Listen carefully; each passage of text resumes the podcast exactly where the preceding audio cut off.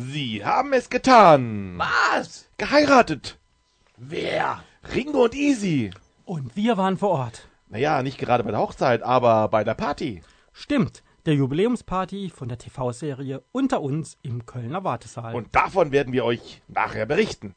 Wir haben nämlich jede Menge Interviews geführt, unter anderem natürlich mit einem der beiden Bräutigame, Easy, beziehungsweise seinem Schauspieler Lars Steinhöfel. Wir sprachen auch mit unserer guten Freundin Isabel Hertel, der Ute. Wir plauderten mit Jens Hayek alias Benedikt Huber und Astrid Liberti, der Andrea. Dann trafen wir den aktuellen Neuzugang der Serie, den Schauspieler Jakob Graf. Und nicht zu vergessen, unseren lieben Chronis Karakasidis. Und mit der Dame, über die derzeit alle Fans reden. Der Frau, die nach 25 Jahren nun ausgestiegen ist und deren Serienfigur leider nur noch im Sarg zurückkam. Ihr wisst, von, wem- von wem ich spreche. Es ist Petra Blossay, die Irene Weigel. Aber wir trafen in Köln auch noch zwei Schauspieler, die gerade in einer Neuproduktion eines alten Klassikers mitspielen, dem Phantom der Oper. Achtung, es ist nicht das Erfolgsmusical von Android Webber und auch nicht die Fassung mit Weltstar Deborah Sasson, die den nächsten Freiburg zu sehen sein wird. Nein, es ist eine ganz neue Fassung mit gänzlich anderer Musik. Und unser lieber Freund Uwe Peter, den wir schon öfters gesprochen haben, spielt mit. Wir plauderten mit ihm schon öfters, unter anderem über seine Inszenierung der schwulen Kultromane Sommermond und Wintermond. Ihn trafen wir zusammen mit einem anderen Musicaldarsteller, Michael Albig. Was sie uns zu erzählen hatten, hört ihr gegen Ende der Sendung. Aber bevor wir vom Phantom der Oper sprechen oder über Unter uns, soll uns in der heutigen Sendung noch etwas anderes bewegen. Sie heißt ja die Sendung Schwule im TV und derzeit ist ja eine Show da schwer im Gespräch. Queen of Drags auf Pro 7. Und dazu haben wir uns eine Expertin eingeladen, die kompetenter nicht sein könnte. Wen denn gleich, Alex? Natürlich unsere Freiburger Drag Queen Dieter Wipp. Sie schaut sich ja alle Folgen fleißig an und wir wollen sie fragen, was sie von der Show hält. Im Studio sind für euch der leider etwas erkältete Dieter, der Alex und meine Wenigkeit, der Hartmut. Und da fehlt nun nur noch der Oliver, der euch erklären wird, wie ihr uns während der Sendung erreichen könntet, wenn ihr es denn wolltet. Ihr wollt uns im Studio kontaktieren? Mailt uns unter studio.schwulewelle.de oder aber über Facebook, dort Schwulewelle in zwei Wörtern und schon geht's los. Oder eine Nachricht über unseren Gay Romeo Club, der da heißt Schwule Welle, diesmal in einem Wort geschrieben. Sie ist aus der Freiburger Drag-Szene nicht mehr wegzudenken. Sie kann viel, sehr viel sogar. Aber eins ist ihr total fremd. Freundlich zu sein. Zumindest wenn man dem Motto ihres aktuellen Programms glauben darf. Hauptsache unfreundlich. Deshalb habe ich mich schon mal warm angezogen und begrüße voller Ehrfurcht live am Telefon Dieter Wipp. Hallo Dieter. Hallo. Ja, wie ist denn die Laune heute Abend? Gut, also soll ich jetzt Hauptsache unfreundlich direkt mal lospübbeln oder soll ich mich jetzt einfach mal benehmen, ist jetzt natürlich die Frage. Ja, ähm, es war ja, glaube ich, am vergangenen Wochenende, wo du deine Unfreundlichkeit wieder vor Publikum unter Weiß gestellt hast, nämlich in der Freiburger Theaterbar. Eben Hauptsache unfreundlich heißt dein Programm. Was bekam das Publikum denn Genau, geboten? Runde Unfreundlichkeit. Ja, was kriegt das Publikum denn geboten? Also es ist größtenteils es ist eine Comedy-Show und zwar nicht für Menschen, die jetzt quasi kabarettistische Nuanciertheit und feinbürgerlichen Schmalhumor erwarten, sondern es ist brachial, es ist ähm, ungeschönt, es sind Geschichten aus dem wahren Leben von mir als erfolgreich erfolgloses, international ignoriertes Showgirl.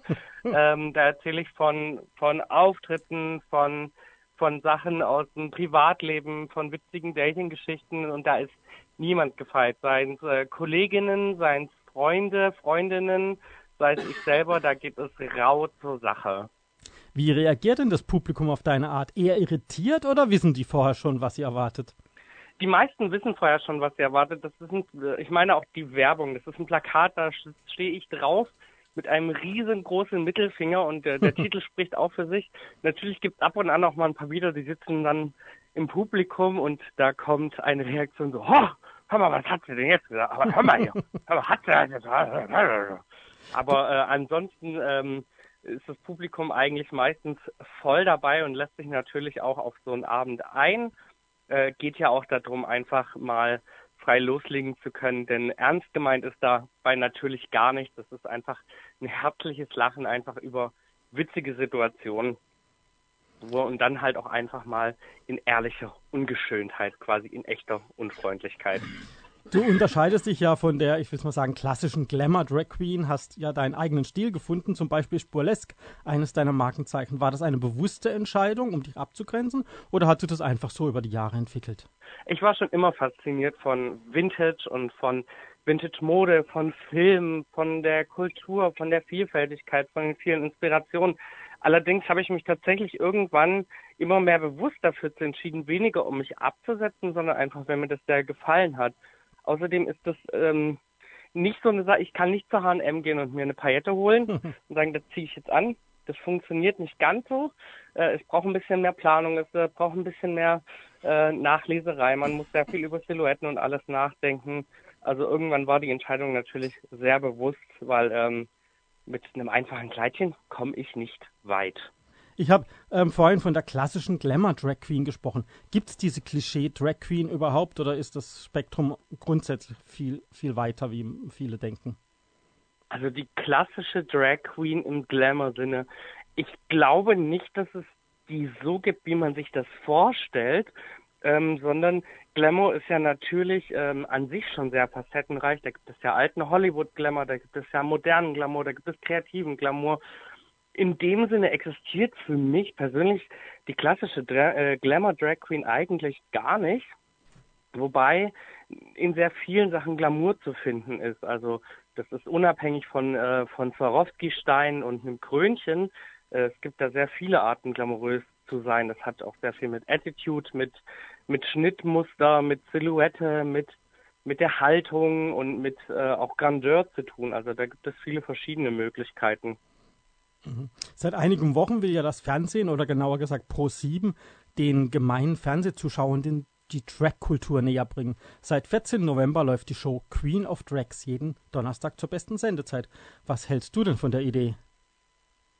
Prinzipiell muss ich sagen, bin ich sehr angetan von der Idee, dass wir in Deutschland, also ein Fernsehland, das sich doch immer recht schwer tut, damit kreative und innovative Ideen würdig umzusetzen, so eine Sendung haben. Allerdings bleibt das Ganze nicht ohne Kritik, auch von mir. Ich bin persönlich ein großer Fan der teilnehmenden Drag Queens, habe allerdings ähm, zum Anfang sehr viele Sorgen gehabt. Die haben sich dann zwar in der ersten Folge nicht unbedingt alle bewahrheitet, sehe jetzt aber, während sich das Format weiterentwickelt, immer mehr Probleme auftauchen, mhm. die ich am Anfang tatsächlich befürchtet habe. Also es ist so eine es ist so ein gemischtes Gefühl, wenn ich ganz ehrlich bin. Ja, besonders wegen der Personalie Heidi Klum gab es ja im Vorfeld schon viel Kritik. Heidi Klum sitzt ja als Juryvorsitzende neben ihrem Schwager Bill Kaulitz, Conchita Wurst und einer wechselnden Gastjurorin in der Jury von Queen of Drags. Auch du hattest dich dieser Kritik angeschlossen. Von dir soll das Zitat stammen, man könnte auch Andreas Gabalier fragen, einen Christopher Street Ray anzuführen. Ähm, was stört dich denn an Heidi Klum? Ähm, ich muss es mal so ausdrücken. Am Anfang hatte ich wirklich sehr viel Sorge, dass Heidi Klum in derselben Manier in dem Format vorstehen wird, wie das einfach aus ihrem Germany's Next Topmodel bekannt ist. Das hat sich zwar jetzt nicht in dem Sinne so gezeigt, allerdings bin ich einfach nicht bereit für einen Primetime-Platz, also zur besten Sendezeit an einem Donnerstag, ähm, zu akzeptieren, dass jemand, ähm, der einfach einen gewissen Ruf und einfach eine gewisse Art weg hat, in einen queeren Raum eindringt und das mit teils sehr fragwürdigen Standards bewertet. Letztendlich sitzt Heidi Klum da mittlerweile seit vier Wochen im Fernsehen, hat jetzt niemanden enorm groß geschadet, das muss ich wirklich betonen. Also sie wirkt stets bemüht, aber wie man das eben bei dieser Formulierung kennt, ist ein stets bemüht auch kein großer Zugewinn. Also sie schadet weder, aber noch tut sie auch groß was Positives. Denn wenn ich mir die Kommentare anhöre, dann scheint es das hübsch sein und du bist die Schönste und du hast das so toll gemacht. Einfach hohle leere Phrasen sind, die keine wirkliche Aussage darüber treffen, wie die Performance, Look, Outfit und, und Persönlichkeitsqualitäten der teilnehmenden Queens einfach wirklich zu bewerten sind. Und das stört mich ein wenig. Ehrlich gesagt nicht nur ein wenig, das stört mich enorm. Ja, ich habe so das Gefühl, ähm, dass man sie auch ein bisschen aus dem Fokus genommen hat. Also ich so bei den Bewertungen wird sie, glaube ich, immer ein bisschen jetzt mehr zurückgenommen und sie lässt doch eher den Bill und ähm, die Conchita sprechen oder täuscht das?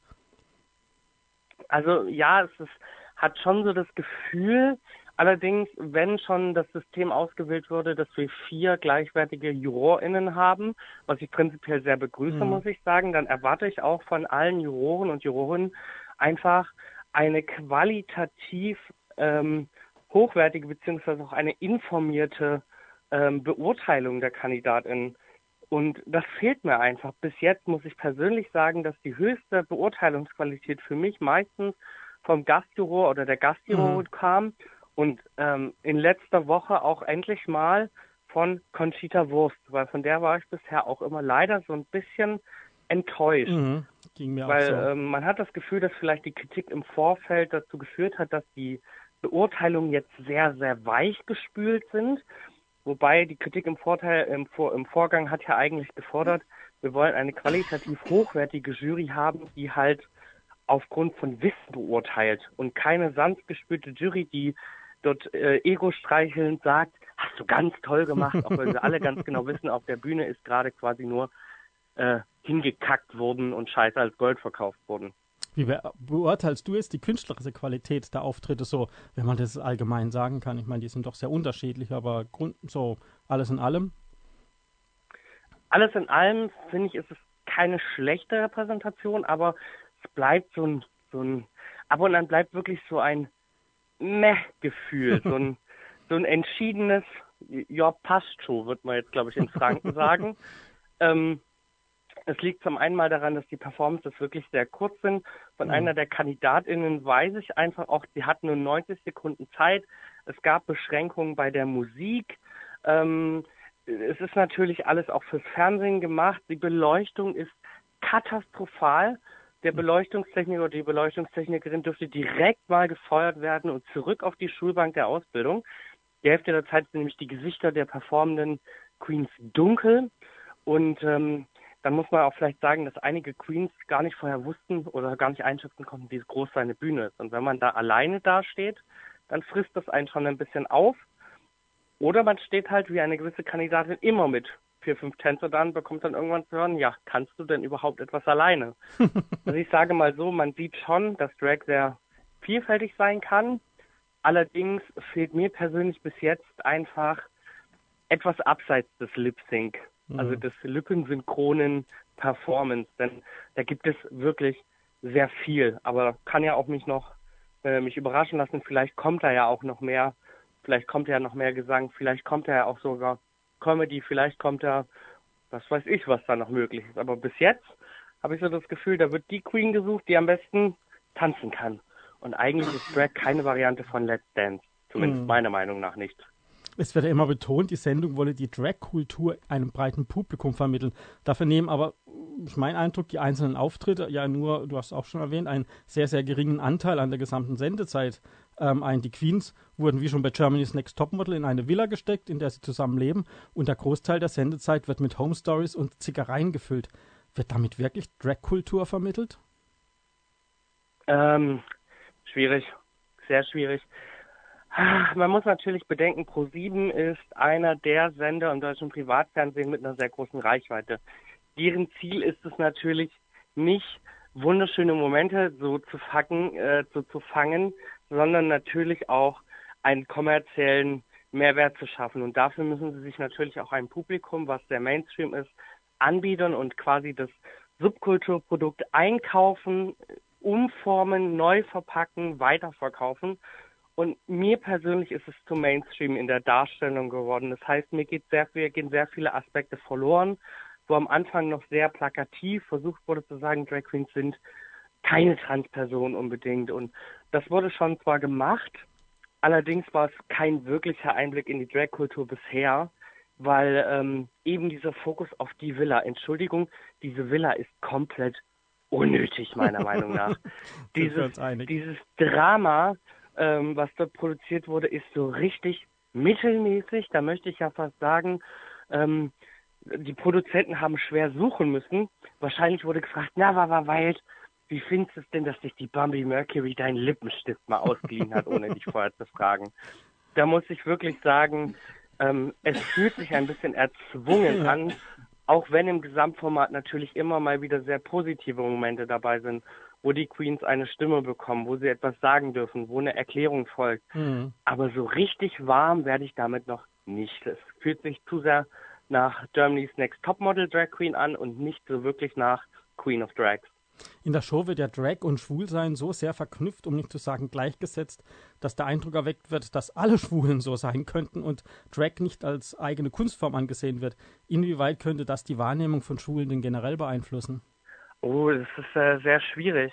Wie gesagt, da kommt wieder dieser Rücksprung auch dazu. Das ist, es ist einfach ein extrem gemainstreamter Sender mit einem sehr mainstreamigen Sendeplatz. Zwar wird sich über die Kandidatin wirklich nicht lustig gemacht, das muss man betonen. Mhm. Allerdings ähm, diese Differenzierung zu sagen, nicht jede Drag Queen ist ein schwuler Mann. Es gibt auch heterosexuelle Männer, die Drag machen. Drag ist eine Kunstform, die für jeden offen ist. Das ist natürlich nicht so detailliert gemacht worden. Mhm. Vielleicht haben es Kandidatinnen ähm, angesprochen, vielleicht wurde es auch gesagt, aber man weiß nie, was am Ende beim Schnitt auf dem Boden liegen bleibt. Und in dem Sinne kann das wirklich beim Zuschauer oder Zuschauerin gewisse Eindrücke geben. Ähm, allerdings würde ich da jetzt prinzipiell nicht die Schuld pro sieben dem Schnitt oder den Kandidaten in die Schuhe schieben wollen, denn ähm, ich weiß selber, egal wie oft ich betone, ähm, was ich tue, wie ich das tue, dass es eine Kunstform ist, dass einfach gewisse Menschen A nicht zuhören oder B den Subkontext nicht lesen können.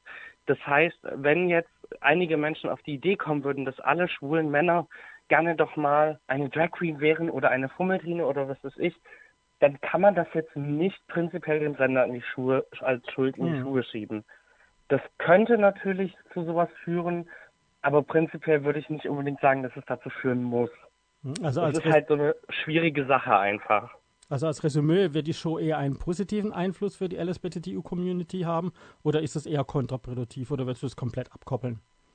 Prinzipiell finde ich es positiv. Also man kann es durchaus sehr positiv bewerten. Vor allen Dingen, da die teilnehmenden Queens größtenteils sehr überlegt waren und immer eine Message mitgebracht hatten, wie sie das jetzt, wie adäquat sie das jetzt rübergebracht haben oder nicht, sei mal wirklich dahingestellt. Ähm, aber da werden sehr viel, sehr viel positives Identifikationspotenzial vor allem für junge Menschen geschaffen, abseits natürlich des äh, Dramas und äh, der Zickereien. Mhm. Und ähm, aber es zeigt, dieses Format zeigt eindeutig auch, ähm, wie viel Ablehnung, Hass und Aggression es immer noch gegen queere Menschen gibt. Da braucht man sich in den sozialen Medien nur die Kommentarspalten angucken. Mm.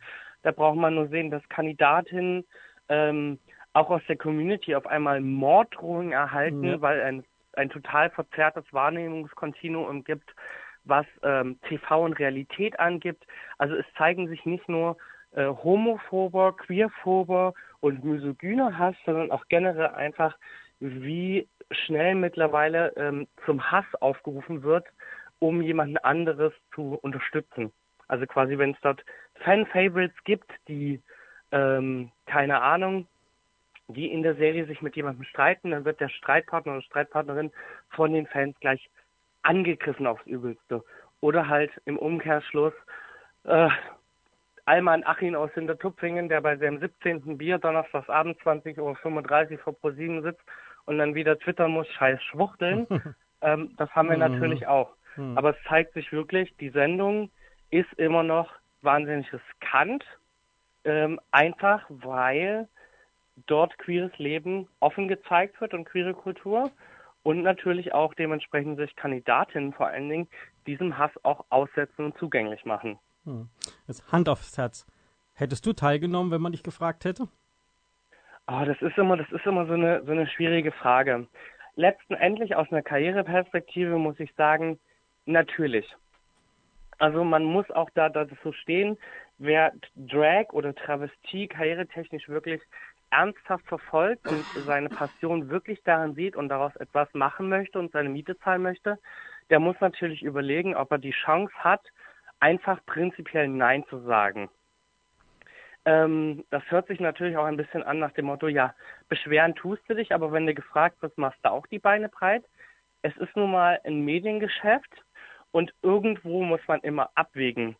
Hätte ich teilgenommen, muss ich persönlich aber sagen, weiß ich natürlich jetzt nicht, ob ich mich hingestellt hätte und prinzipiell alles nur positiv bewertet hätte oder ob ich nicht auch einfach mal in typisch an meiner Manier dann einfach mal eine flotte Zunge gehabt hätte und sehr, sehr deutliche, vielleicht auch beleidigende oder überzogene Worte für manche Sachen gefunden hätte. Ich wollte gerade sagen, wer dich kennt, weiß, dass du ähm, dich vermutlich nicht zurückgehalten hättest, wenn es was zu kritisieren gegeben hätte, oder? Ja, aber das ist immer so eine, so eine Sache.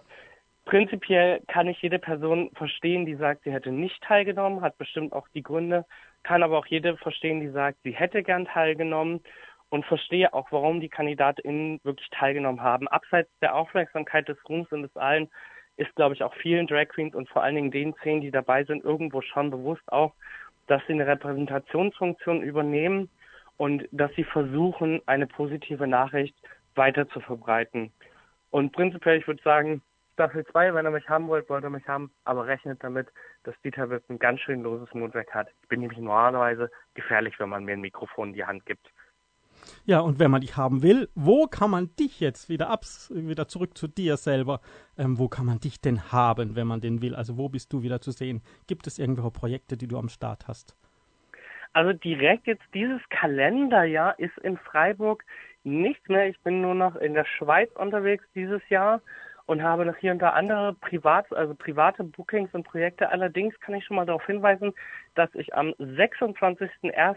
in der Wodanhalle zusammen mit Elena Lagatta unsere Cherry Pop, unsere Burlesque Anfängershow und Schule, unsere große Show da ist und am 31.01. im Color Theater unten in der Haslacher Straße ähm, da ist zusammen auch mit Elena Lagatta und der Tanzgruppe Provocation unser, unsere Aufführung bzw. unsere Burlesque-Show namens Hotel Burlesque. Die beiden Projekte stehen schon mal fest. Da gibt es auch schon Tickets zu kaufen. Ähm, das wären beides Burlesque-Abende. Ähm, wer da Interesse hat, kann gerne mal vorbeischauen. Wir würden uns natürlich freuen. Und ansonsten habe ich einiges in der Planung für 2020, darf aber natürlich noch nicht wirklich viel verraten, wie das halt immer so ist. Ja, da sind wir dann mal gespannt. Und wer also Dieter Wipp jetzt nicht wie die Drag Queens gescriptet oder geschnitten sehen will, sondern live, der kann eben die besagten Termine wahrnehmen. Ja, das war Dieter Wipp, Freiburgs gewollt unfreundlichste Drag Queen und Burlesque-Tänzerin. Ja, vielen Dank, Dieter, für die Ausführungen. Gerne, schönen Abend euch noch. Ja, auch einen schönen Abend und bis zum nächsten Mal.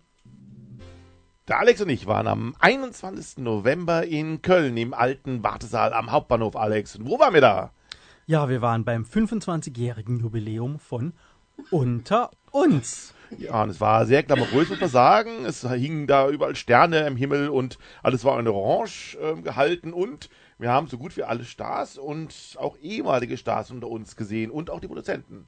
Ja, also mein Wartesaal, da denkt man im ersten Moment, ähm, ja, da würde man warten. Nein, wir warteten nicht. Sie waren alle schon da, nämlich die ganzen Stars, die wir ähm, hautnah erleben durften. Und der Unterschied zum Beispiel zum Fantreffen ist, dass sie dort ja ähm, beim Fantreffen sind sie ja quasi immer noch in ihrer Rolle, das heißt, sie sind da, um sich den Fans zu präsentieren, aber hier waren wir im Prinzip Teil der Partygemeinschaft, das heißt, sie haben für sich eigentlich gefeiert und wir durften mitfeiern. Und wurde sogar Kölsch gebracht, Alex. Ja, Jens Haig hat uns bedient sozusagen, also ähm, ja, ein besonderer Service. Aber die erste, die wir gesprochen haben, war eine gute alte Freundin zum Aufwärmen für uns praktisch, ähm, weil da haben wir uns gleich mal etwas wohlgefühlt, weil die kennen wir schon. Das war die Isabel Hertel. Wir hören jetzt mal rein. Nun vor mir sitzt die momentan dienstälteste Schauspielerin bei Unter uns, Isabel Hertel, die die Ute spielt. Hallo. Hallo, ihr Lieben. Ja, wie geht's denn an solchem Tag? 25 Jahre unter uns, du bist ja seit Anfang an dabei. Ja, was ist das für ein Tag heute?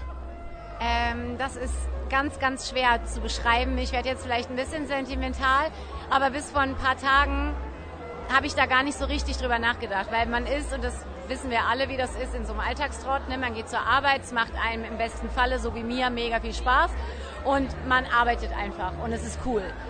Und äh, man weiß so, okay, Jubiläum 25 Jahre, aber trotzdem, das Leben geht weiter, die Arbeit geht weiter. Und dann ist man so einen Tag, zwei vor dieser Veranstaltung Und dann gibt es die ersten Interviews, die ersten Pressetermine, die ersten Fotos. Und dann denkt man so, krass, da kommen plötzlich Leute auf einen zu und sagen herzlichen Glückwunsch, wir sind stolz auf euch.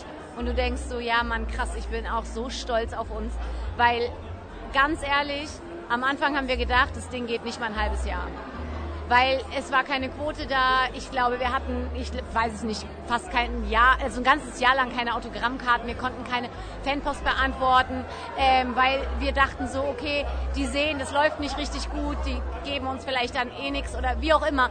Aber das war gar nicht so. Das hat einfach alles sehr lange gedauert. Das ist angelaufen. Aber man hat, denkt ja damals sofort, ja, okay, das wird vielleicht nichts. Und dann gab es gute Zeiten und die waren halt mega cool und so.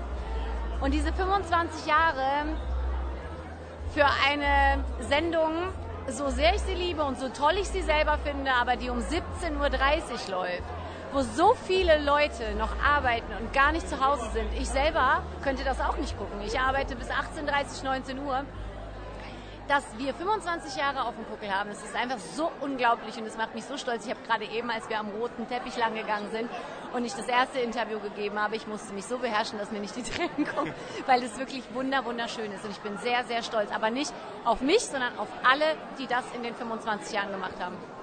Ja, und das Jubiläumswoche, die jetzt ja gerade gesendet wird im Moment, die hat es ja auch wirklich in sich. Das sind ja wirklich spannende Geschichten, sowas. Äh, ist jetzt schon eine Weile wirklich wahrscheinlich her, weil ihr wahrscheinlich jetzt wieder im Februar oder irgendwann seid oder so. Aber ähm, wie war denn diese, äh, dieses Drehen, zum Beispiel im Schloss und diese Action-Szene mit Till und so weiter? Also das war eben so, dass es war so eine Mischung aus einem normalen Drehablauf, wo wir uns alle sehr konzentrieren, dass wir gute Dinge äh, hinkriegen. Und gleichzeitig war es natürlich auf diesem Schloss sehr besonders und es war auch sehr aufwendig. Aber wenn man eben sehr fokussiert und sehr konzentriert ist, dann denkt man wirklich an das Endprodukt und nicht so sehr darüber nach, oh, das ist jetzt fürs 25-jährige Jubiläum. Du willst es eh gut machen, es ist total egal. Es war einfach schon besonders, aber man hatte das noch nicht so richtig parat. Also es war so, wir geben alle Gas und wir hatten ja auch diese Nachtdrehs von abends 20 Uhr bis morgens um 6 und so. Das war manchmal so ein bisschen, wenn wir Mittagspause hatten um halb eins nachts, da war das so ein bisschen wie Ferienlagerstimmung. Weil irgendwie war man so zwischen, Leute, ehrlich, ich penne gleich ein und ich habe irren Hunger und ich weiß, dass wir noch sechs Stunden arbeiten müssen. Ähm, aber das war cool, weil wir haben, ich glaube, ich habe das Ergebnis teilweise gesehen und ich finde, das ist ähm, echt krass gut geworden. Also ich empfehle jedem, sich das anzugucken oder die, die es angeguckt haben oder nicht angeguckt haben, das noch nachzuholen. Aber es war trotzdem so, dass wir einfach da durchgezogen haben, aber nicht so sehr mit diesem, mit dieser Träne im Auge, so diesen, nach dem Motto, ah, oh ja, das ist 25 Jahre. Das kommt tatsächlich jetzt. Ja, und wie, ich habe schon gesagt, du bist die Dienstälteste, die redet nicht mehr dabei. Ist es eigentlich Thema im Team aber sowas auch, wenn, wenn so, so jemand nicht mehr da plötzlich dabei ist und du nachrutschst eigentlich? Also ich spare dieses Thema sehr gerne aus. nein, nein, es, es macht mich tatsächlich stolz, weil ich habe ich es nicht so mit dem Alter, das ist mir relativ egal. Und ich bin einfach eben schon 25 Jahre dabei, das ist Fakt. Ich war ein kleines Mädchen aus einer ländlichen, badischen Gegend. Und ähm, das macht mich sehr stolz, dass unter uns mich sehr erwachsen gemacht hat und sehr ja, ich, ich habe eine Riesenentwicklung hier durchgemacht, nicht nur beruflich, sondern auch privat. Und das ist wunderbar. Und ja, es ist ein Riesenthema, dass Petra Blosser nicht mehr da ist, bei uns, bei den Fans. Ähm, aber das ist halt etwas, das können wir wahrnehmen und da können wir traurig drüber sein, aber da können wir uns kein, also da können wir, das können wir nicht beurteilen, das steht uns nicht zu, das war eine Entscheidung, das war nicht meine Entscheidung, das war eine andere Entscheidung. Ich bedauere das zutiefst, weil sie war das Herz dieser Sendung und äh, da sind alle aus der Schillerallee zusammengekommen. Und ich glaube, es wird sehr schwer, ähm, das aufzufangen. Aber wir werden alles geben. In gewohnter Manier der Schillerallee werden wir zusammenhalten. Und so wie es ist, ist es. Und es werden trotzdem wunderbare Folgen. Und es hat sich also auch viel verändert jetzt. So die, die Straße ist ja neu, haben wir im Sommer auch schon gesehen. Und ja, jetzt sieht man es auch in aktuellen Folgen. Uns sind neue Leute dazugekommen, neuer Vorspann und so weiter. Gibt es auch so ein bisschen neuen Drive jetzt so nach 25 Jahren? Ich glaube schon, wenn ich das einfach mal so verraten darf, ich glaube schon, dass es einen Umbruch gibt. Nichts, was jemanden erschrecken muss, weil äh, es bleibt, das meiste bleibt tatsächlich gleich. Aber ich denke schon, dass etwas umbricht innerhalb dieser Schillerallee. Alleine weil die zentrale Figur fehlt und es werden, glaube ich, neue Fäden geknüpft. Aber ich glaube, dass die Idee dahinter, eine Serie zu zeigen, in der es auf Vertrauen ankommt, auf Familie, auf Freundschaft. Ich glaube, diese Grundstrukturen werden sich niemals verändern, denn das ist das, was uns ausmacht. Ich glaube, es werden neue Grundstrukturen gebildet und ich hätte den großen Wunsch, dass die Zuschauer das genauso lieben wie vorher. Und ich glaube auch, dass es sehr liebenswert wird. Alles klar, dann wünschen wir jetzt erstmal, ja, toi, toi für die nächsten 25 Jahren. Und bei uns, ja, auf jeden Fall, auf jeden Fall. Und natürlich heute eine ganz tolle Feier hier und vielen Dank fürs Interview. Danke sehr, sehr, sehr gerne. Ja, wie ich vorhin schon sagte, es waren noch sehr viele ehemaligen dort und auch die aktuelleren ehemaligen, wobei eine, mit der wir gesprochen haben, die ist gar nicht so ehemalig, denn in aktuellen Folgen kommt sie gerade auch wieder vor. Das ist nämlich Astrid Delperti, mit der haben wir gesprochen. Und wir haben den Gronis gesprochen, der einst in der Backstube stand. Das Schöne daran ist, das Interview könnt ihr sogar sehen. Das haben wir nämlich auch online gestellt, denn Gronis bestand darauf, dass wir das Ganze auch filmen. Und das haben wir auch getan. Und jetzt könnt ihr das Ganze erstmal anhören. Wenn ihr das Ganze nochmal sehen wollt, macht es gerne auf unserer Facebook-Seite. Sieht man uns? Alle drei? Ja. Hi Jungs. Hallo Connis, grüße dich. Ja, Grüß ein guter alter Freund unserer Sendung hier auch und ähm, ja, schön dich wiederzusehen. Danke, schön euch zu sehen. Ich dachte, wir machen mal ein kreatives Interview ja, mit Live-Filmen ja. gleichzeitig. Genau. Nicht nur Audio, auch Video. Wie geht es dir denn? Äh, du, bist, du fehlst uns ja selber unter uns. Genau, also ich bin ja seit März nicht mehr dabei offiziell. Ähm, bin in einem ja, etablierten, renommierten deutschen Unternehmen, traditionellen Unternehmen, als Assistent der Geschäftsführung mittlerweile eingestiegen. Mhm. Ähm, Moderation gibt es zwar ab und zu von mir, aber tatsächlich habe ich mich ein bisschen von der Schauspielerei jetzt eher ferngehalten. Mhm. Ähm, wobei ich ehrlich sagen muss, wenn ich hier die ganzen Kollegen sehe, das vermisse ich schon. Das ist so eine großartige Zeit gewesen. Mhm. Und 25 Jahre von unter uns ist ja schon echt mal ein mhm. großes Ding. Ne? Ich meine, mhm welche Serie überlebt denn so lange? Es sind wenige, äh, die wirklich so lange auf dem Markt mhm. existieren und bleiben dann. Ja, hast du deinen Nachfolger schon eigentlich kennengelernt? Ist ja auch wieder kein äh, Deutscher, sondern diesmal kein Grieche, sondern ein Franzose. Richtig, er spielt einen Franzosen ja. und äh, ich durfte ihn tatsächlich kennenlernen bei dem äh, Dreh als Irene, darf ich das gar nicht. Ich weiß gar nicht, ob ich da überhaupt schon was verraten Wir sind darf. am 12.12. Ich darf leider ja. nichts vorwegnehmen. Ja. Bei einem großen Event, das passiert, so, genau habe so. hab ich ihn kennengelernt. Ah ja, bevor ich alles vorwegnehme. Genau. Aber was wir auf jeden Fall sagen dürfen, natürlich morgen bekannt gewesen, muss gesagt, und wir sind ja später, ja, Irene ist jetzt dann nicht mehr dabei. Ist, wie waren die Kollegin für dich eigentlich? Die, Peter Blosser, war das eine, die, mit der du viel zu tun hattest? Du hast ja bei ihr gearbeitet. Liebe Petra, wir haben nach wie vor ab und zu Kontakt, wir schreiben uns auch jetzt noch. Ähm, und ich finde es schade, dass sie aussteigt, denn sie ist eigentlich der Dinosaurier der Serie. Mhm. So wie bei Gute Zeiten, schlechte Zeiten ein Joe Gerner nicht fehlen darf, darf, finde ich, bei unter uns eine Petra Blosse in dem Fall, unsere Irene Weigel nicht fehlen. Mhm. Was ist denn für dich eigentlich so das Erfolgsrezept von unter uns? Weil jetzt 25 Jahre, das ist ja schon eine Riesensache. Mhm. Ich muss tatsächlich gestehen, ich habe es mir ja schon fast von Anfang an auch angeschaut, ah, bevor ich mitgemacht habe, genau. Ich erinnere mich als äh, Schüler parallel zu den Hausaufgaben unter uns geschaut zu haben. Und äh, ich glaube tatsächlich, dass das Erfolgsrezept von unter uns eins ist. Tradition mit Innovation und modernem zu verbinden. Das heißt, der Hauptbestandteil, dass die Familie und die Freunde im Mittelpunkt stehen, bleibt nach wie vor bestehen, allerdings immer mit den heutigen aktuellen Mitteln. Und ich finde, dass das unter uns auf jeden Fall den Zeitgeist trifft. Ja, finden wir auch auf ja. jeden Fall, ja. Dann vielen Dank, dann feier heute noch schön hier und Dankeschön. danke, dass du Zeit hattest für uns. Vielen lieben Dank und ja, danke euch fürs Kommen und weiterhin viel Erfolg unter uns, 25 Jahre weiterhin machen. Auf jeden Fall, ja. Grüße von uns. Ja, jetzt sprechen wir einer Schauspielerin, die wir schmerzlichst vermissen bei Unter uns. Sie ist le leider ausgestiegen diesen Sommer. Ist Astrid Liberti, die die Andrea gespielt hat. Hallo. Hi. Ja, wie geht es dir denn jetzt ohne Unter uns? Ähm, ja, mein Leben ist trotzdem gefüllt und reich. Ich habe genug zu tun. Ich habe, ähm, also natürlich vermisse ich meine Kollegen und das Team. Das ist natürlich schon ähm, ne, sehr eingeprägt in meinem Herzen, viele Menschen von dort.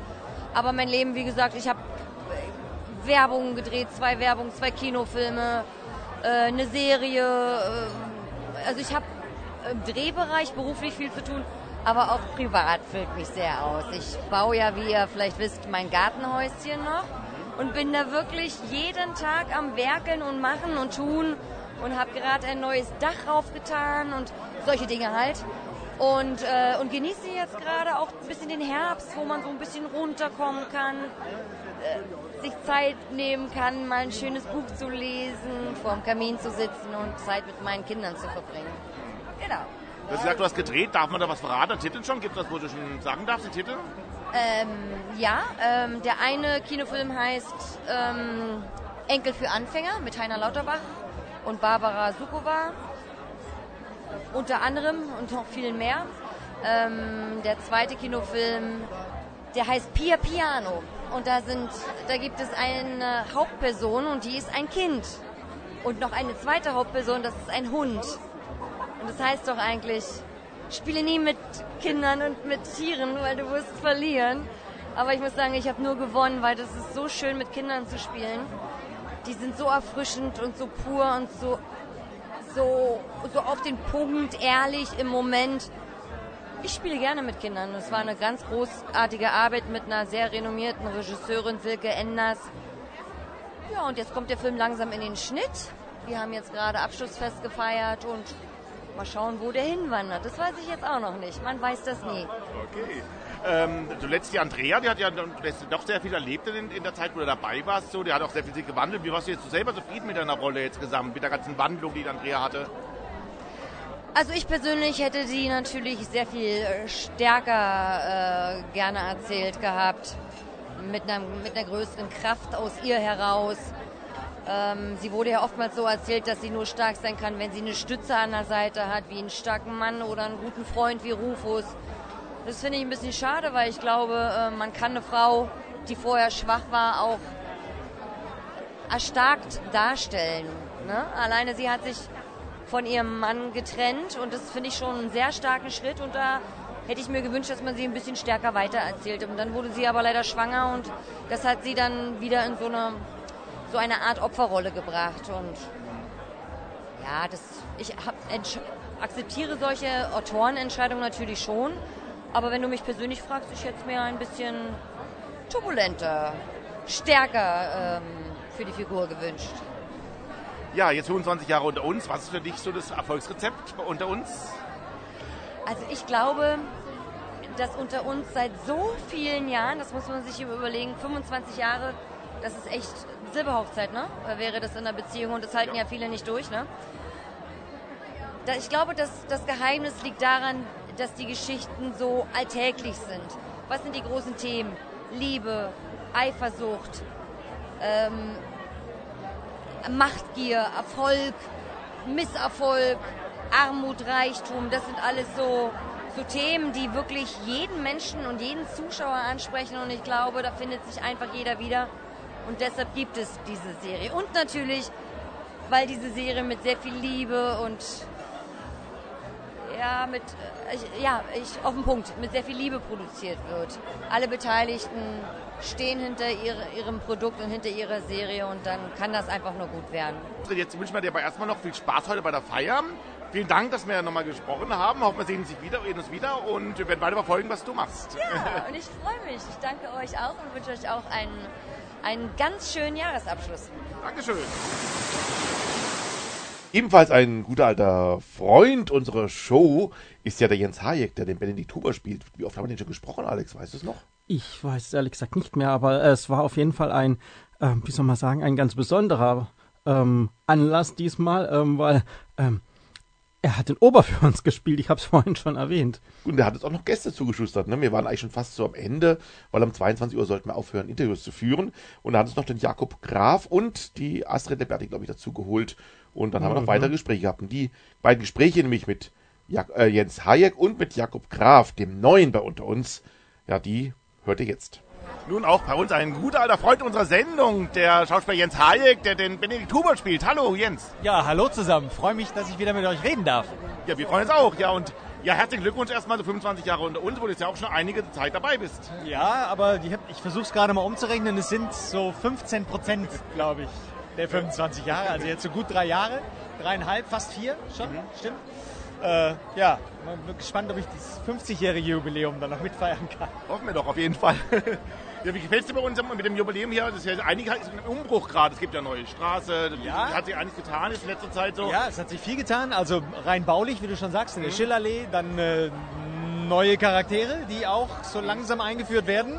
Ich glaube, einige haben das schon im Vorspann gesehen. Ja, Und dann wurde schon gefragt, äh, wer ist dieser Luke? Ne? Der kommt ja jetzt auch so langsam. Ähm, das ist echt spannend und heute Abend, das finde ich, das ist einfach groß. Das muss ich sagen. Es ist, äh, macht einen schon auch ein bisschen stolz. Ja, ist ja würde, würdevoll, auch hier im Wartesaal am Kölner Hauptbahnhof, ja. Ja, es ist ein großartiges Ambiente. Können wir öfter machen jetzt. Und gerade gab es ja auch einen Abschied leider in der Serie, auch Petra Ja. Blosse. Hattest du mit ihr eigentlich viel zu tun und äh, wie hast du es empfunden, dass Ähm, sie jetzt weg ist? Am, am Anfang hatten wir ein bisschen mehr zu tun, weil ich da auch mit Robert immer noch so ein bisschen Ärger hatte als äh, Huber. Mit ihr gar nicht so viel. Aber ich finde es, klar, es sagt jeder, aber es ist wirklich so sehr, sehr traurig, dass sie weg ist, weil sie, ich habe das vorhin schon gesagt, so ein Gesicht einfach für die Serie ist immer noch. Sie war von Anfang an dabei. Und das, das kann man nicht einfach so, glaube ich, jetzt zum normalen Tagesgeschäft übergehen. Ich kann mir schon vorstellen, dass das auch bei den Fans äh, sehr gemischte Gefühle hervorrufen wird, verständlich auch. Ähm, aber sie wird, sie wird sicherlich äh, der Serie und dem, dem ganzen Leben in der Schillerallee fehlen.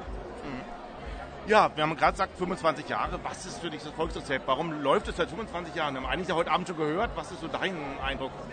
Ich glaube, dass es einfach Geschichten sind, die zum großen Teil die Leute nachvollziehen können. Ähm, äh, Liebe, Freundschaft, Familie, äh, Menschen, die sich begegnen, die sich eine Zeit lang lieben und dann auch mal hassen. Dinge, die einem passieren, wie jetzt auch dem Huber mit seiner Schwägerin im Vollsuff, dass da Dinge passieren, wo man denkt, oh mein Gott, das darf da nicht wahr sein. Ich glaube, da erkennen sich viele Leute wieder.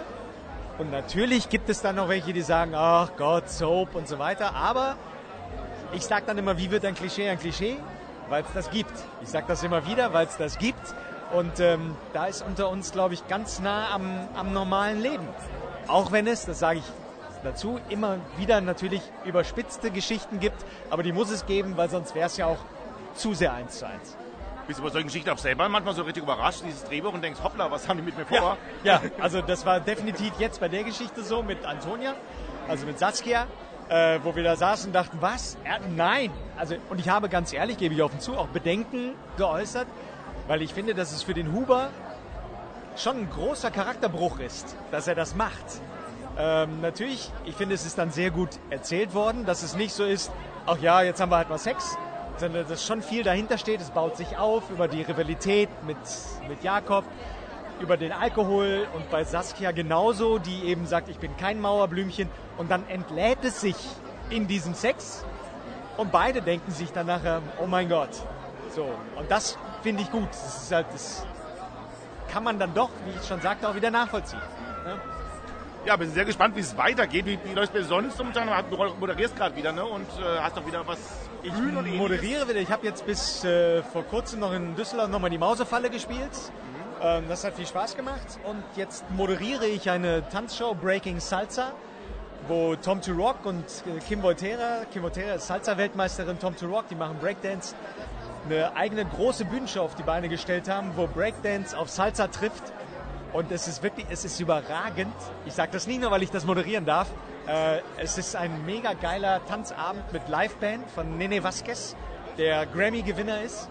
Äh, also wenn die Show irgendwo bei euch in der Nähe ist, mache ich hiermit Werbung dafür, ganz offiziell. Geht dahin, ist der Hammer. Alles klar. Und dann wünschen wir dir heute Abend noch eine schöne Feier heute. Natürlich Dankeschön. viel Spaß weiterhin bei Ja. uns. Hoffe, du bist dann bis zum 50. noch mit dabei. Okay, sind dann auch nochmal wieder ein Interview? Ja, gerne, auf jeden Fall. Okay, dann trinken wir ein alkoholfreies. Ja, zusammen. genau. Jetzt okay, erstmal Prost. Also, chin, chin. Bis zum nächsten. Mal. Jetzt steht gerade jemand vor mir, der heute bei TV Now zumindest das erste Mal zu sehen war bei Unter uns. Das ist ja der Schauspieler Jakob Graf, der den Luke spielt. Hallo. Hallo, ja, das wusste ich gar nicht, das ist eine Neuigkeit für mich. Ich dachte, ich komme erst nächste Woche in die Ausstrahlung, aber das ist wahrscheinlich im Fernsehen. Und äh, jetzt diese Woche war schon TV Now, ne? Genau, richtig, ja genau. Äh, so, soweit du schon was verraten darfst, eine, was, was für eine Rolle spielst du? Was ist der Geheimnisvolles, ne? Äh, tatsächlich, ich spiele die Rolle des Luke Färber, die ist wirklich etwas mysteriös angelegt. Er hat ein konkretes Ziel, aber ich darf noch nicht zu viel verraten. Ja, ich habe gehört, du bist ja sehr vielseitig. Du hast ähm, du hast einen Roman daraus gebracht, habe ich gesehen. Äh, ich habe ein E-Book veröffentlicht, das heißt The Art of Letting Go. Ich habe ein Romanmanuskript zu Hause rumliegen, das ist aber noch unveröffentlicht. Äh, das heißt Straßenköter. Und ich äh, schreibe regelmäßig an einem Kurzgeschichten-Podcast, auf Englisch allerdings, Kurzgeschichten. Ähm, da kommt jeden Monat eine neue Folge raus, kann man auf iTunes, äh, ähm, Spotify, Apple Podcasts und so hören. Und das heißt The Marble Machine, die Murmelmaschine zu Deutsch. Und jede Murmel ist eine, neue Geschichte. Ja, wenn es interessiert, kann man ja mal reinhören. Okay. Wie war, wo, wo, wo, schauen nochmal, sag nochmal genau, wo man es sieht. Äh, bei Spotify einfach The Marble Machine eingeben oder bei Apple Podcasts, iTunes ähm, und Stitcher ist auch noch dabei. Also wir haben alle großen Portale abgedeckt. Und ich habe mir deine Biografie ein bisschen angeguckt. Du warst schon mal unter uns dabei kurz. Was war das denn für eine Rolle damals? Ja, tatsächlich eine ganz andere Rolle. Da durfte ich mit Ringo äh, ein kleines Techtelmechtel haben. Und es hat auch sehr Spaß gemacht, das zu spielen. Ist aber, glaube ich, äh, die beiden Figuren Luke und äh, die andere, die ich damals gespielt habe, werden sich nicht überschneiden. okay. Ähm, wie bist du jetzt dazugekommen? Ganz normal gecastet? Ja, tatsächlich. Damals hat mich Tina gecastet und sie meinte, dass äh, ich ja jetzt auch mit den längeren Haaren und dem Bart, der dazu kam, äh, ganz gut in ein Profil passen würde. Dann hat sie mir das E-Casting geschickt, dann kam das Live-Casting und äh, ja, es hat scheinbar ganz gut gepasst, was ich da abgeliefert habe. Ich, ich hoffe. Und bist du auf, wie bist du aufgenommen worden? Man spricht immer von einer Unter-uns-Familie. Hast du sowas gespürt? Total. Also das äh, trifft wirklich zu. Ich wurde sehr herzhaft empfangen und es ist wirklich wie eine kleine Familie dort.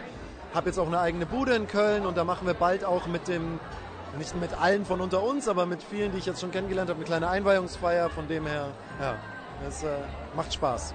Dann sind wir mal gespannt, was wir dir alles also sehen werden, bei dir aber unter uns. Dann wünsche ich heute erstmal ein tolles Fest. Was hast du für einen Eindruck? Warum 25 Jahre unter uns? Wieso läuft es so gut? Hast du so ein, so ein bisschen so gespürt bekommen, was ist so toll unter uns? Wie es so läuft nach ja. ja also ich glaube, es äh, läuft 25 Jahre weiter auf jeden Fall. Äh, fühlt sich sehr gut an. Für mich war 25 Jahre ja der Blog, mit dem ich äh, quasi angefangen habe, wirklich. Das war mein Startblog. Ähm, wo mir so ein bisschen das Team vorgestellt wurde und auch was meine Figur betrifft. Also sogar auch, dass ich ein bisschen äh, Kampfsport in die Figur mit einbauen darf. Ich hoffe, ich verrate hier nicht zu viel, aber ich mache auch selber, seit ich klein bin, Kampfsport und das kommt dann auch nochmal zur Geltung. Und ja, ich glaube, die, die, die Kollegen machen das alles super. Äh, und 25 Jahre war für die, glaube ich, ein ziemlicher Stress. Also für mich war der erste Block noch relativ einfach und dann kam äh, immer mehr. Also dann wünschen wir uns heute eine tolle Feier. Viel Erfolg bei unter uns. Dann hoffen wir, dass wir uns bald wiedersehen und sehr gespannt, was mit deiner Rolle passieren wird. Ja, super. Vielen Dank euch. Ne? So.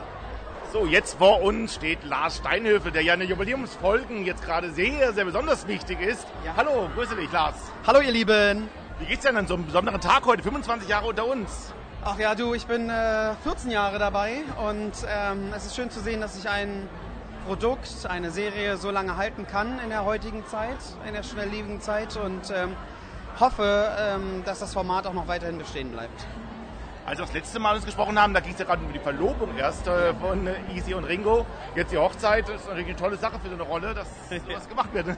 Ja, es, wird, äh, es war auf jeden Fall toll. Ähm, das war auf jeden Fall Timothys und mein Wunsch. Ähm, ich bin froh, dass der äh, angenommen wurde, weil jetzt kann man ein ähm, homosexuelles Paar erzählen in einer Ehe, die genau die gleichen Probleme und äh, manchmal auch Schwächen hat, wie eine ganz heterosexuelle Ehe hat. Und ich hoffe, ich wünsche mir, dass es jetzt nicht äh, irgendwann demnächst gleich wieder scheitern wird an, wer ist wem fremdgegangen, sondern dass wir wirklich existenzielle Probleme dann aufgreifen. Ich würde mir natürlich auch wünschen, das Adoptionsthema ähm, zu öffnen für die beiden. Aber das kann ja alles noch in den Jahren kommen. Das muss ja jetzt nicht alles von jetzt auf gleich passieren. Jetzt haben wir erstmal ein schönes Paar geschaffen, einen äh, Startstein gesetzt und hoffe, dass daraus was gemacht wird. Bei dir musste ich jetzt auch ein bisschen denken an den, kennst du den Film von James Stewart? Ist das Leben nicht schön? Dieser Weihnachtsfilm, wo James Stewart sich, äh, in der Rolle sich umbringen möchte und dann kommt ein Engel und sagt, äh, dein Leben wäre ganz, das ganze Leben von vielen anderen Leuten wäre anders verlaufen, wenn, äh, wenn es die nicht gegeben hat. Du hast ja da vor vielen Jahren dich geoutet, dadurch ist deine Rolle später ja erst, obwohl du es gar nicht so wolltest, äh, schwul geworden und jetzt äh, in der Jubiläumsfolge ist es ein ganz Riesenthema. Also eigentlich hast du was, was bewirkt. Ja, also ähm, ich bin froh, dass äh, man aus Easy dieses Thema gemacht hat und es ist wichtig im öffentlichen Fernsehen zu sehen, ähm, je mehr Leute das dann sehen werden, die werden damit konfrontiert und müssen darüber nachdenken und müssen in der Familie vielleicht auch darüber reden. Ich habe viele Zuschriften bekommen von jungen Zuschauern, die gesagt haben, äh, ich habe mich jetzt getraut, bei meiner Familie zu outen Das ist ähm, ganz wichtig für mich gewesen und es ist ähm, reibungsloser verlaufen, als sie vorher gedacht haben, klar. Aber ich sage immer wieder, ein Outing ist was sehr Persönliches und man muss mit sich selbst im Reinen sein. Und wenn man immer noch Bedenken hat, selbst vor der Familie oder von dem Umfeld, lasst euch Zeit damit, weil es gibt keinen Weg zurück. Aber findet eure eigene Stärke und dann meistens, wenn man eigentlich einen Partner gefunden hat und die Stärke bekommen hat, dann kann man sich auch outen und dann wird das ähm, reibungslos abgehen. Ja, das ist ein tolles Schlusswort. Ja, vielen Dank. Da wünsche ich mir ganz viel Spaß heute auch beim, bei der Feier hier. Und natürlich viel Erfolg weiterhin bei unter uns und hoffentlich bald wieder mal zu sehen. Ja, danke. Auf jeden Fall bis zum nächsten Jahr. Ne? Ja, genau. Wiedersehen. Hallo, hier ist Petra Blossay. Ich spiele schon seit langer Zeit die Irene Weigel in der Serie Unter uns und ihr hört die Schwule Welle bei Radio Dreieckland. Jetzt vor mir die Dame der ersten Stunde von Unter uns, Petra Blossay. Ja, herzlich willkommen bei der Schwulen Welle. Ja, ich freue mich. Herzlich willkommen. Sag ich selber, ja. Bevor wir über unter uns reden, neulich gab es ja auch einen Kinofilm. Ich war noch niemals in New York. Wie war der Dreh dort? Das war etwas ganz anderes. Ja, das war sehr, naja, völlig anders, weil die haben natürlich mehr Zeit, mehr, mehr Technik, mehr alles mehr. Und, äh, also das nicht, dass sie da auch so viel mehr Zeit haben, aber ich, fast, ich fand es faszinierend, dabei gewesen zu sein. Ja. Und eben, du bist ja seit der ersten Stunde hier dabei. Ähm, ja, wie hat es den Anfang für dich hier ähm, unter uns? Hast du da noch Erinnerungen an den Anfang? Ja, weil das war sehr aufregend alles. Also äh, es war eben für alle ganz neu und, und nicht nur für die Schauspieler, sondern Regie und, und Technik und wir haben über, über lange Zeiten gehabt. Wir haben zu lang, also sehr lange gedreht. Es war ähm, schon sehr spannend, kann ich sagen. Ja. Ja, heute haben wir ja in der Folge gesehen, leider gibt es einen Abschluss, leider. Ähm, ja, wenn man erstmal zurückblickt, erstmal, was waren die schönsten Zeiten von unter uns? Also ich glaube, die schönste für mich war, die schönste Zeit war, äh, wo ich noch in einer anderen Generation war. Also meine Kinder noch zu Hause waren. Ich sehr viel, also Lebenssituationen hatte, die eben mit den Kindern zu tun hatten oder wenn mal was passiert ist oder die andere, äh, den einen anderen Weg eingeschlagen haben. Also das war für mich die schönste Zeit. Aber es gibt ja immer wieder schöne Momente, auch, auch später. Ja, und jetzt ist leider heute der Sarg reingetragen worden im Flughafen. Hast du die Folge bisher schon gesehen eigentlich? Ne? Das ist noch nicht gesendet, oder? Äh, bei TV Now heute. Ah, ja. ich wusste es selber nicht genau, wie jetzt der Abschluss ist. Ich habe sowas gehört. Äh, ja, wenn es so ist, ist es so. Ja, genau. War das jetzt eine schwierige Zeit, es auch immer geheim zu halten? Das haben ja immer welche angefragt, ja, ne? Ja, das war ziemlich schwierig. Ich habe auch schon nachgefragt, wann kann ich das sagen, aber warte noch bis Ende November. Ich habe jetzt gerade heute erfahren, dass ab morgen ist, ist offiziell, am Morgen kann ich auch antworten, weil sehr viele Fans fragen mich schon, auch persönlich, also alleine und so. Wenn jemand mich alleine gefragt hat, habe ich gesagt, so und so wird es sein und kommen, aber nicht offiziell. Ja, die sind sehr, sehr traurig. Ein schwerer Schritt und ein schwerer Punkt jetzt eigentlich jetzt, oder? Oder, oder, oder freut man sich auf das ganz Neue, was jetzt kommt? Es war, ich habe es mir nicht leicht gemacht, das ist wohl wahr. Ich meine 25 Jahre und mit den Kollegen und, und immer diese Regelmäßigkeit und, und immer Sicherheit. Aber es fühlt sich für mich ganz toll an. Ich, ich habe das Gefühl, ich kriege wieder Energie, so, äh, die ich nicht mehr, nicht mehr geahnt hätte, weil dieses Arbeiten ist halt wirklich ein, eine richtig harte Angelegenheit. Und es war eben immer nur dieser Blick dorthin. Und jetzt, wo das weg ist, ich, ich stelle fest, es gibt, da öffnen sich so viele Türen. Es ist jetzt nicht so, dass da ganz große Sachen kommen, aber ich habe so viel Spaß am Leben. Es ist einfach so, ja. Und sind schon neue Projekte am Horizont, die du reden, wo du reden darfst, oder ist noch alles ja, in der Mache? Ich, ich versuche es. Ich habe eine Agentur, die weiß auch, was ich gerne machen würde. Ich würde auch gerne wieder Theater spielen. Ich hatte am Dienstag auch eine Audition, sagte man dazu, jetzt äh, für das Theater äh, im Theater des Westens. Für auch hier, ich war noch niemals in New York, aber als Bühnenmusical. Ähm, für eine Rolle, da habe ich Gesangsunterricht genommen und, und weil die da auch singen ich war total aufgeregt, aber für mich war der Tag richtig gut, weil das war mal wieder so eine Herausforderung, was Neues und lange nicht mehr sowas gemacht. Ob ich es werde, weiß ich nicht. Es waren ganz viele dort, die haben so ihre Vorstellungen, wie der Typ sein soll. Und also das liegt nicht in meiner Macht. Ja, und auf diesem Weg ist nochmal nochmal ein Dankeschön. Ich bin auch ein Fan der ersten Stunde von unter uns und so. Also hat mich wirklich begleitet, all die 25 Jahre und ähm, ja, auch sehr traurig, dass du jetzt aufhörst. Und ich wünsche auf jeden Fall viel Glück für alles, was es Neues kommt, dass noch ganz viele neue, tolle Projekte kommen. Und ja, äh, heute eine schöne Feier hier bei unter uns. Ja, ich freue mich sehr und ähm, danke vielmals. Danke. In Köln trafen wir außer den Unter uns Stars auch noch zwei Musical-Darsteller, die gerade in den Endproben zu einer Neuinszenierung des Romans Das Phantom der Oper steckten. Es waren Michael Albig und es waren Uwe Peter und hier hört ihr unser Gespräch mit ihnen. Wir sind jetzt hier in Köln in den Räumlichkeiten der Deutschen Musical Agentur und wir haben einen guten alten Bekannten und Freund unserer Sendung hier direkt vor uns, wir haben schon mit ihm gesprochen über Wintermond und Sommermond, das er inszeniert hat und mitgespielt hat und über Was ihr wollt in Luzern und nun ist er in Köln an der Produktion, zumindest am Proben in Köln und das ist Uwe Peter. Hallo Uwe. Hallo zusammen, schön wieder da zu sein. Ja und Uwe, jetzt bist du in Köln bei den Proben. Was für eine Produktion ist es? Was wird hier geprobt? Wir proben für das Stück Phantom der Oper und zwar eine komplett neue Version, die auf dem Roman von Gaston Leroux basiert, von einer Frau Weber geschrieben und ich habe das Glück, dass ich einen der neuen Verwalter spielen darf, nämlich Monsieur Richard. Und es ist nicht das Stück, was viele kennen von Android Weber, sondern ähm, es ist eine deutsche Komponistin, wer ist die Dame? Es ist eine deutsche Schriftstellerin und es ist wirklich eine komplett neue Version, sprich neue Musik, neue Texte, ein neues Abenteuer und für jeden, der sagt, ja, das Neue interessiert mich, der sollte auf jeden Fall zu uns stoßen. Ja, was reizt euch denn an dem Stück, am Phantom der Oper und dem Musical? Was mich besonders reizt, ist einfach, dass es auch eine Neuinszenierung ist. Weil heutzutage hat man das Problem, dass aus allem, aus jedem Film ein Musical gemacht wird, was ich nicht so gut finde. Und das ist einfach der neue Stoff. Wo man wirklich, wo die, wo sich auch die Zuschauer auf ein neues Abenteuer einlassen können. Und das reizt mich. Vor allem diese Mischung in diesem Stück aus Mystik und Komödie. Und es ist für jeden etwas dabei. Es fasziniert einfach. Was für eine Art Musik hört man da unten drin eigentlich? Ist es so eher romantische Musik oder gemischte Musik oder Opern-ähnliche Musik? Ich würde sagen von allen etwas. Also es hat eine äh, romantische Musik ist darin enthalten, es ist auch eine mystische Musik darin enthalten und auch natürlich eine lustige. Es ist von allem etwas, eine Mischung. Und es ist eine Produktion, die als Tourneeproduktion auch gedacht ist.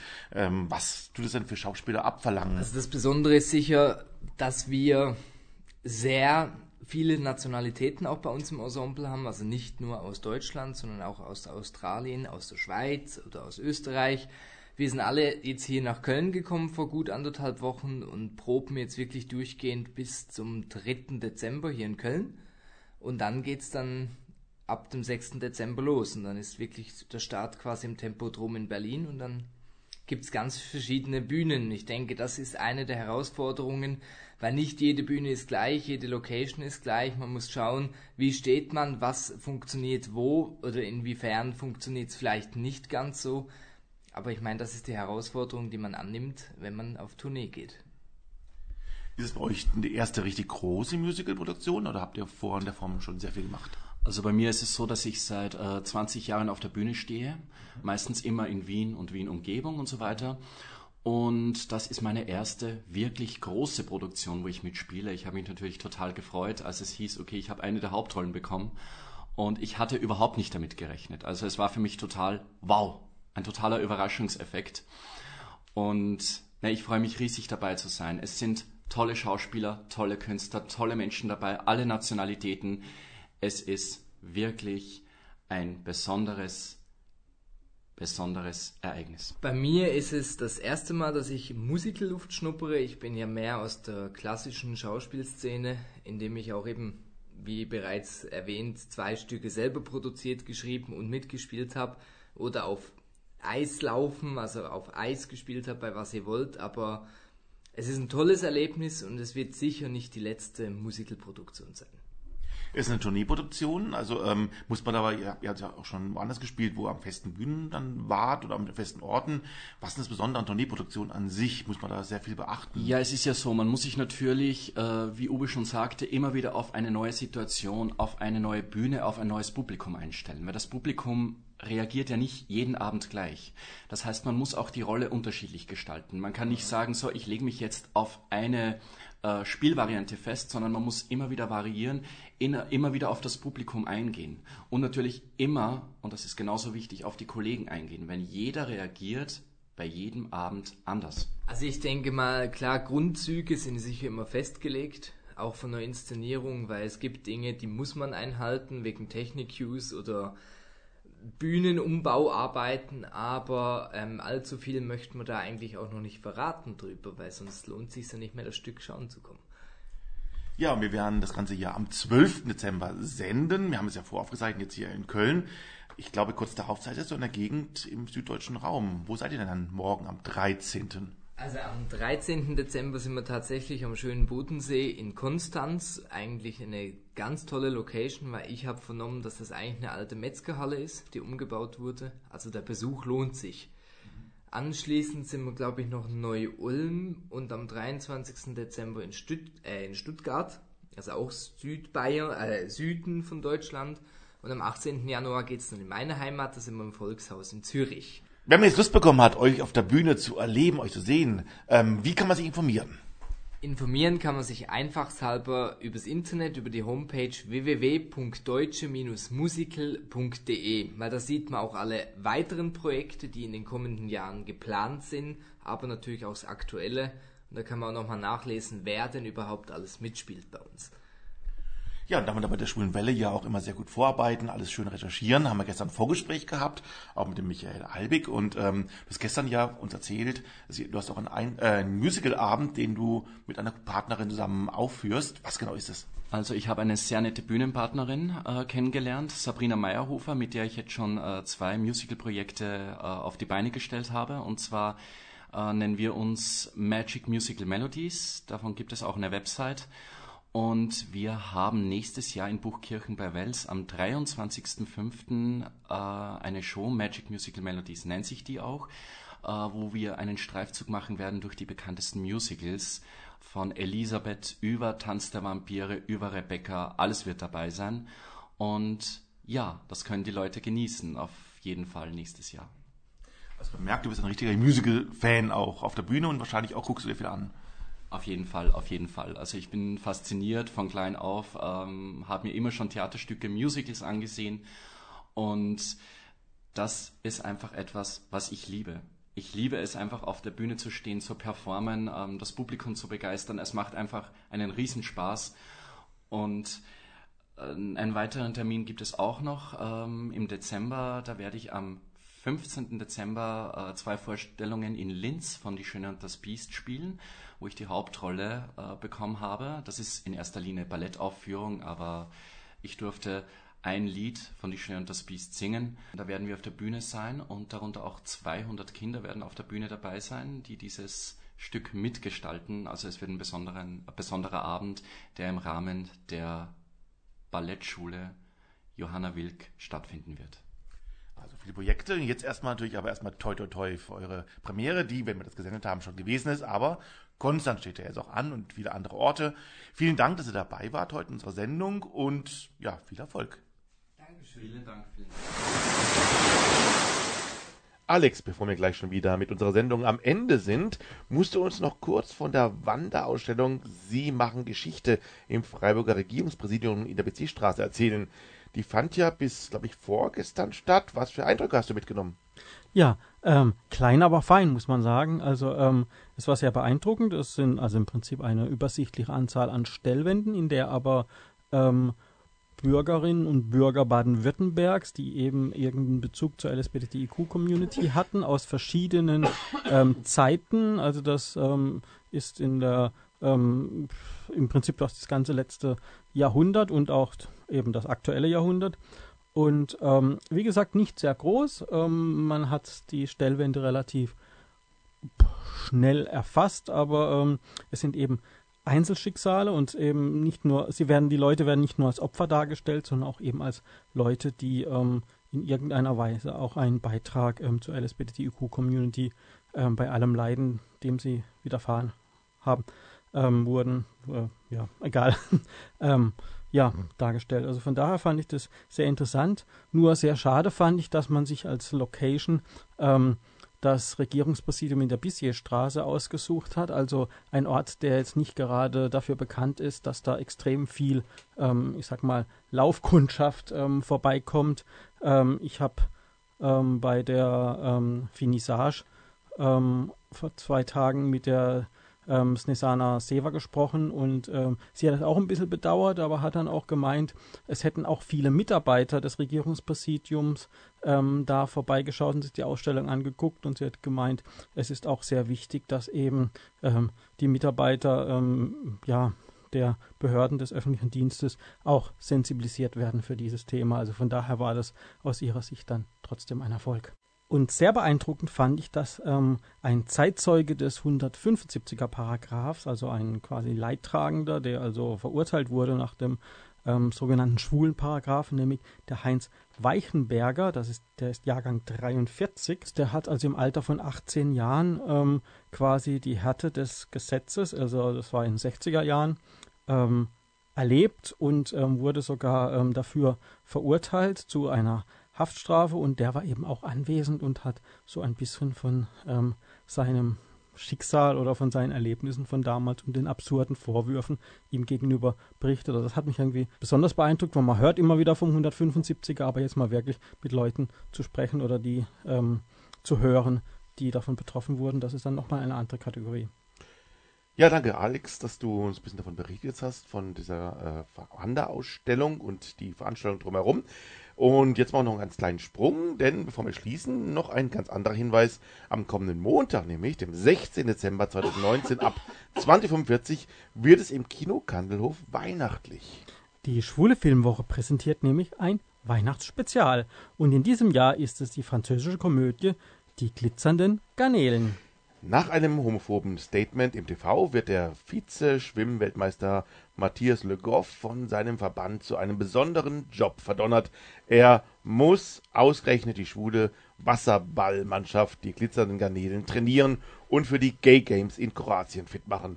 Besonders irritierend ist für ihn, dass es den Garnelen weniger um den Wettkampf geht, sondern vor allem darum, gemeinsam eine schillernde Zeit zu haben und nebenbei auch noch die heißesten queeren Athleten der Welt kennenzulernen. Die glamouröse Sportkomödie über Freundschaft und die Kraft der nicht heterosexuellen Gemeinschaft begeisterte in Frankreich über eine halbe Million Menschen. Bei den französischen Filmtagen Tübingen-Stuttgart erhielt die Komödie kürzlich den Publikumspreis. Garniert wird der Film wieder für alle Zuschauerinnen und Zuschauer mit kostenlosem Glühwein, Punsch und selbstgebackenen, stets sehr originellem Weihnachtsgebäck. Also merken, kommenden Montag im Kino Kandelhof ab 20.45 Uhr. Der Film wird im französischen Original mit deutschen Untertiteln gezeigt. Ich werde dabei sein, ich bin sehr gespannt. Und nächsten Donnerstag in unserer Sendung wird es wieder sehr weihnachtlich bei uns, denn es ist wieder Zeit für die Weihnachtsshow bei der Schwulenwelle. Außer Hartmut und mir wird auch Sebastian hier bei uns im Studio sein und sehr interessante Gäste erwarten. Unter anderem die Band Hairball Remedy. Lasst euch überraschen. Bis dahin bleibt uns gewogen und kommt gut durch die adventlichen Tage. Tschüss! Diese Sendung wurde Ihnen präsentiert von Schwule Welle, dem einzigartigen und nicht zuletzt wärmsten Programm in der Toskana Deutschlands, mit freundlicher Unterstützung von Radio Dreieckland. Mailt uns unter studio.schwulewelle.de oder aber über Facebook, dort Schwule Welle in zwei Wörtern und schon geht's los. Oder eine Nachricht über unseren Gay Romeo Club, der da heißt Schwule Welle. Diesmal in einem Wort geschrieben.